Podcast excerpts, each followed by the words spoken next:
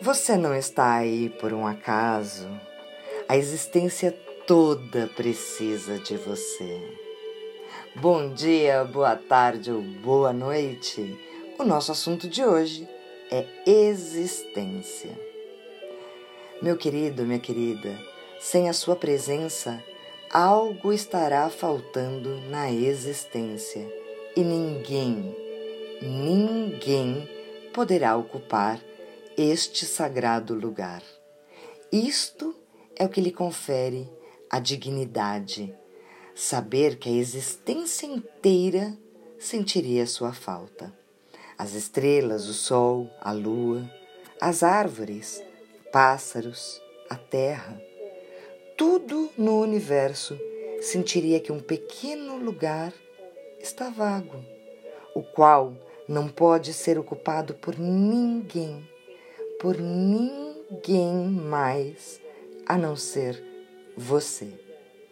Isso deveria lhe dar uma alegria enorme, pois é uma comprovação de que você tem a ver com tudo que existe e que a existência toda preocupa-se com você. Nós nunca, jamais, em momento nenhum, estamos sozinhos. Quando você está purificado e transparente, você poderá perceber essa imensurável quantidade de amor derramando-se sobre você. Agora, é chegado o momento de verificar se você está permitindo se receber essa dádiva extraordinária do sentir-se em casa aonde quer que você vá. Se estiver, assegure-se de dedicar tempo para desfrutar dessa sensação, de uma forma que ela possa aprofundar-se cada vez mais e mais e permanecer junto com você. Ela sabe que lar não é um lugar físico no mundo exterior, mas é uma qualidade interna de relaxamento e aceitação. Tudo que nos envolve são os nossos irmãos e irmãs nesta dança chamada vida.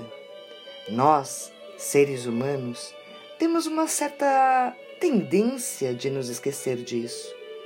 Enquanto procuramos cumprir compromissos particulares e acreditamos fidedignamente que é preciso lutar para conseguir tudo aquilo de que precisamos. No fundo, porém, essa sensação de estar à parte é apenas uma ilusão criada pela sua mente em devaneio. Fazemos parte do todo. E se por outro lado você tem se sentido como se o mundo tivesse à espreita querendo te pegar. Veja bem, meu querido, faça uma pausa, vá lá fora e vá respirar. Meu nome é Débora Capel. Eu sou uma mulher viva, livre, real. Sou uma pedagoga, palestrante, apresentadora de TV e hoje professora de yoga e bioenergia. Sou escritora do livro Felicidade 360 Graus Todos os Caminhos para Ser Feliz. Criei um método chamado ESP, que tem o intuito de ajudar você. Esse é o podcast, episódio 2